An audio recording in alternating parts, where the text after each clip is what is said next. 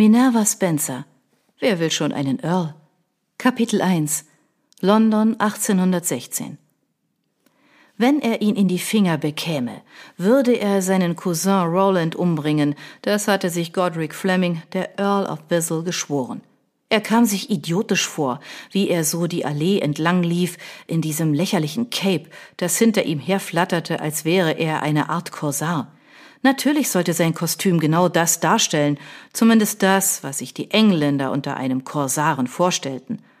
Als er die Einmündung zur Allee erreichte, erschrak er. Großer Gott! An der Straße vor dem Haus des Duke of Richland drängten sich Dutzende, vielleicht sogar Hunderte von Kutschen. Kein Wunder also, dass Roland nicht wie geplant am Tor zum Garten des Dukes auf ihn gewartet hatte. Godric betrachtete das Gedränge der stehenden Kutschen, und in seinem Kopf herrschte ein ähnliches Chaos wie hier vor seinen Augen.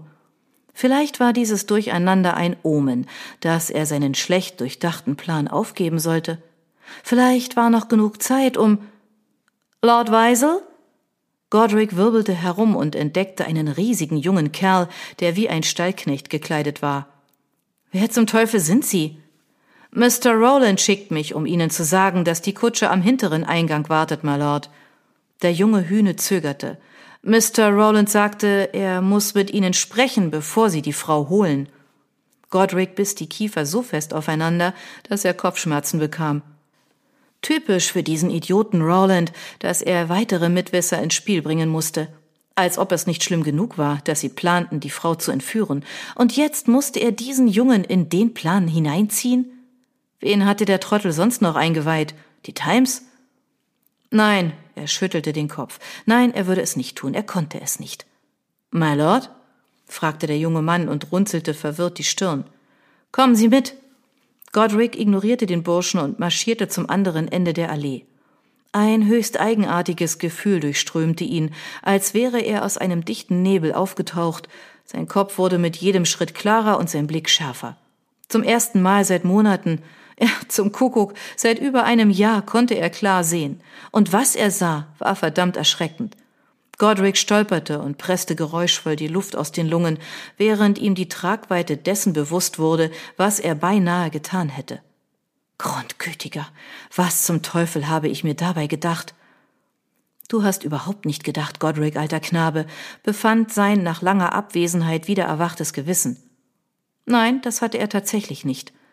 Warum zum Geier hatte er so lange gebraucht, um festzustellen, dass er sich wie ein Wahnsinniger aufführte? Und warum war er erst jetzt wieder zur Vernunft gekommen, nachdem sie wochenlang intrigiert, geplant und sich vorbereitet hatten? Spielte es eine Rolle, warum dir bewusst geworden ist, welche Katastrophe du heraufbeschwörst, Godric? Sei einfach dankbar, dass du es gemerkt hast, bevor es zu spät ist. Vielleicht war es das Gespräch mit seinem geplanten Entführungsopfer Drusilla Marlington früher an diesem Abend gewesen, das ihn wachgerüttelt hatte? Die junge Frau hatte ihm nichts getan. Sie kannten einander ja kaum, und doch hatte er sie erniedrigt und sie in die Ehe mit einem Mann gezwungen, der bereits einer anderen den Hof machte. Und diese ungewollte Ehe schien sich allen Wahrscheinlichkeiten zum Trotz zu einer Liebesheirat gewandelt zu haben? Nun, also hatte Godric entschieden, sie zu benutzen, um noch einmal dem Mann zuzusetzen, den sie geheiratet hatte, Gabriel Marlington. Und wenn er ganz ehrlich war, musste er eingestehen, dass ihm der Mann eigentlich auch nichts getan hatte. Und doch hatte Godric seit seiner Rückkehr nach Großbritannien all seine Kräfte darauf verwendet, ihn zu schikanieren. Ich sage dir das seit Monaten, bemerkte die nüchterne Stimme in seinem Kopf. Verflixt und zugenäht, schimpfte Godric leise. Das alles war ein verdammter Mist. Es war absoluter Irrsinn. Er würde in die Kutsche steigen, nach Hause fahren und versuchen, die vergangenen Monate des Wahnsinns zu vergessen. Die Erleichterung, die ihn bei dem Gedanken überfiel, hätte ihn beinahe auf die Knie sinken lassen. Zweifellos stand ihm noch eine Menge Ärger mit seinem Cousin Roland bevor. Der Kerl brauchte so dringend Geld, dass er seine eigene Großmutter verkauft hätte. Doch Godric hatte keine Zweifel, dass er mit diesem Wurm fertig werden würde. Die gemietete Kutsche wartete am Ende der Allee, und im Inneren war es finsterer als die Nacht. Godric riss den Schlag auf. Wir verschwinden, sagte er zu der Gestalt im rückwärts gewandten Sitz. Ich werde die. Etwas Hartes krachte auf seinen Hinterkopf. Ein brennender Schmerz explodierte hinter seinen Augen und er taumelte vorwärts. Ah, schieb ihn rein, James. Grobe Pranken packten seine Schultern und stießen ihn vorwärts. Godric fiel kopfüber ins Innere der Kutsche und konnte gerade eben noch den Kopf drehen, damit er nicht auf dem Gesicht landete und sich die Nase brach. Dennoch war der Aufprall so schmerzhaft, dass ihm übel wurde und sein Magen sich zusammenkrampfte, als ob er sich übergeben müsste. Er kämpfte gegen die aufsteigende Galle und biss die Zähne aufeinander. Der Angreifer drehte ihn auf den Rücken und drückte seine Beine gegen die Brust. Jemand beugte sich über Godrics Gesicht. Riesige, veilchenblaue Augen blickten ihn an. Sein Gegenüber kniff die Augen zusammen und beäugte ihn kritisch. Rote, leicht geöffnete Lippen, eine seidige schwarze Haarlocke. Er blinzelte. Sie. Hallo, Lord Weisel. Wer auch immer seine Knöchel festhielt, gab ihm einen Schubs und sein Kopf stieß an die gegenüberliegende Tür. Das letzte, das er hörte, war Er ist ohnmächtig, James, aber du solltest ihm trotzdem lieber die Hände zusammenbinden. Eva de Courtney, die mittlere und am wenigsten geliebte Tochter des Marquis of Exley, kaute auf ihrer Unterlippe und betrachtete den Mann, der zusammengekrümmt auf dem Boden der Kutsche lag. Da ist er also.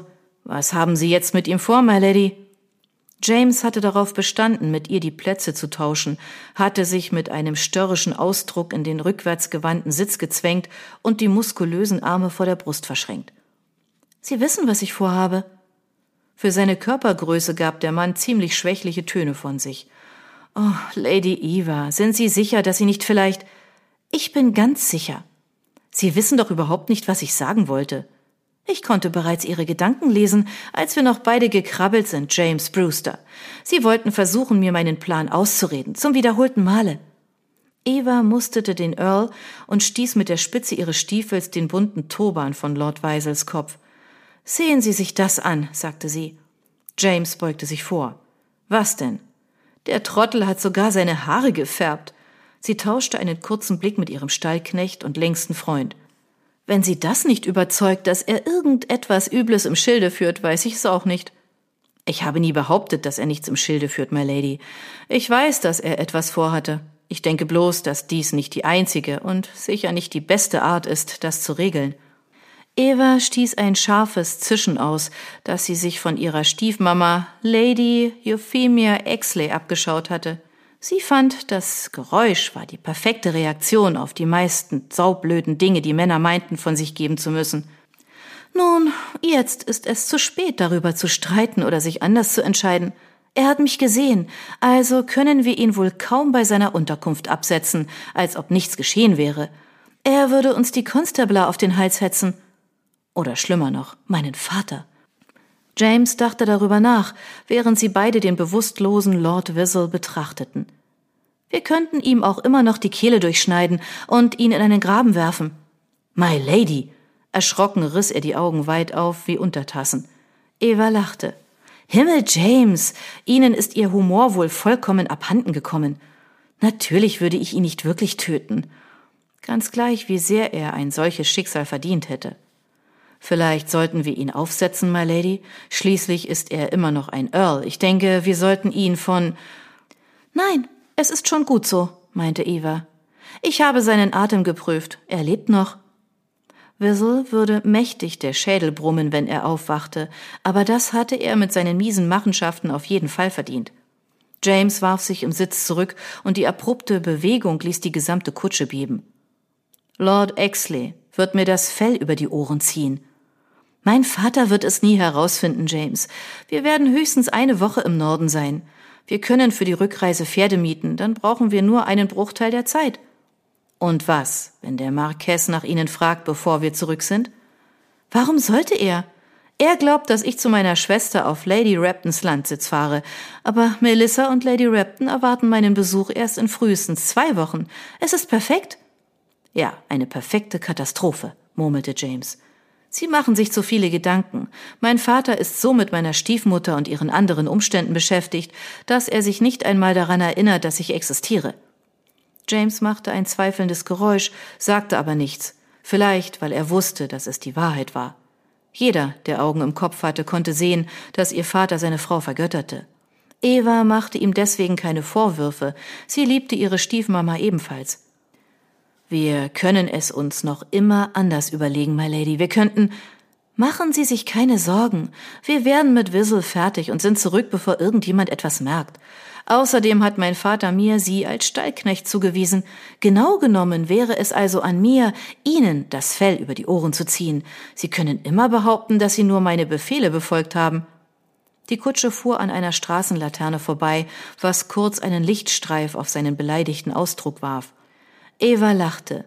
James lachte nicht mit, er zitterte. Man wird mich eher nach Newgate bringen, wenn wir erwischt werden. Schließlich ist das der Erbe eines Dukes, verdammt. Niemand wird uns erwischen. Ha. Ich sage Ihnen, mein Vater wird es nie erfahren. Melissa schreibt nicht gerne Briefe und wir haben mindestens zwei Wochen, vielleicht sogar länger.